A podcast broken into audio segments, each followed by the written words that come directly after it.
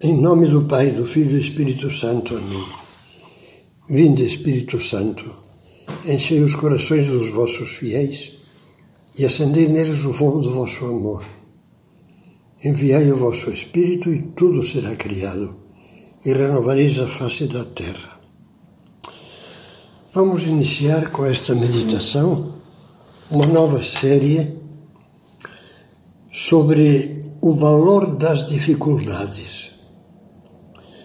Está baseada num livro que foi publicado por mim faz anos, um livrinho, 1989. Mas eu penso que o texto e os comentários que eu penso acrescentar são bem atuais. Então vamos começar com a primeira meditação. Quantas vezes nós não exclamamos: é difícil, está difícil. Mesmo quando escutamos uma pessoa falando com outra e de repente ouvimos, não, não, não prestávamos atenção na conversa e não sabemos qual foi o assunto, mas ouvimos que diz: é difícil. Instintivamente temos vontade de concordar. Pois é, difícil mesmo. É uma frase que é como uma locomotiva. É difícil.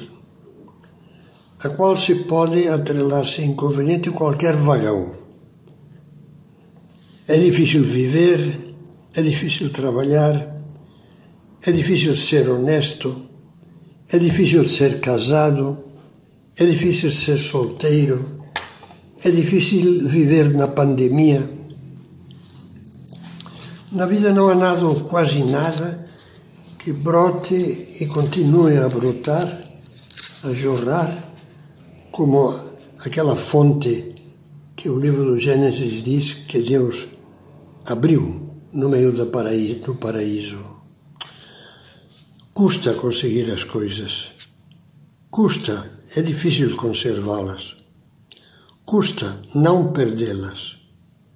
Custa não estragá-las.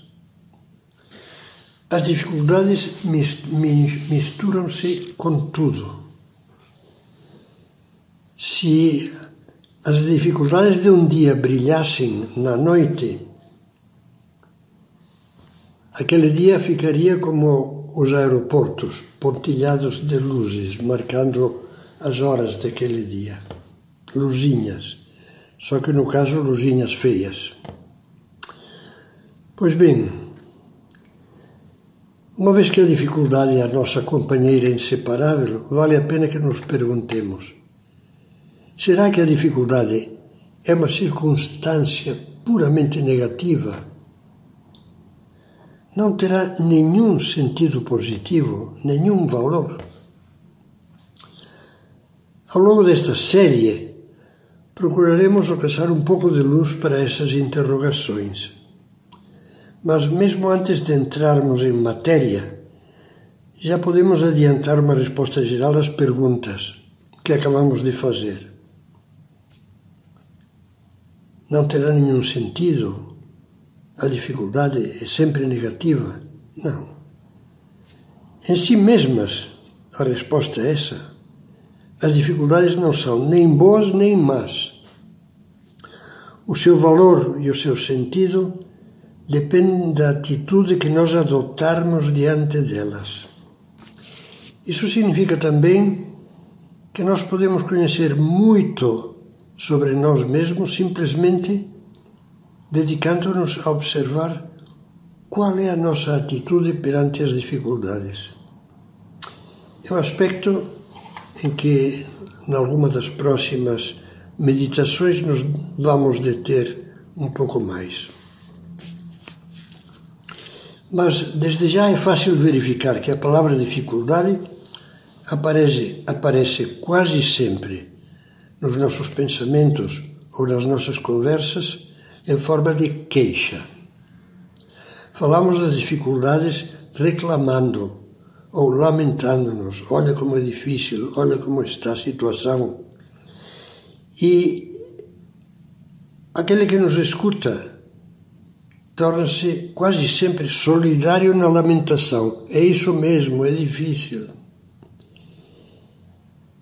É a adesão de quem também tem motivos para reclamar, porque experimenta na própria carne que a vida não é fácil. É evidente que se nos queixamos, se nos queixamos, é porque vemos as dificuldades como um mal Tomara que não houvesse dificuldades. Tomara que as coisas não fossem tão complicadas. As dificuldades são indesejadas e aparecem na nossa frente como pedras no meio do caminho, prontas para retardar ou complicar a consecução de algum bem que nós desejamos. Quase todos os bens que procuramos chocam-se com o empecilho das dificuldades. Elas brotam como plantas, plantas malignas para atrapalhar o bom ambiente do lar, agora que as coisas iam melhorando. Para entravar o bom andamento do trabalho.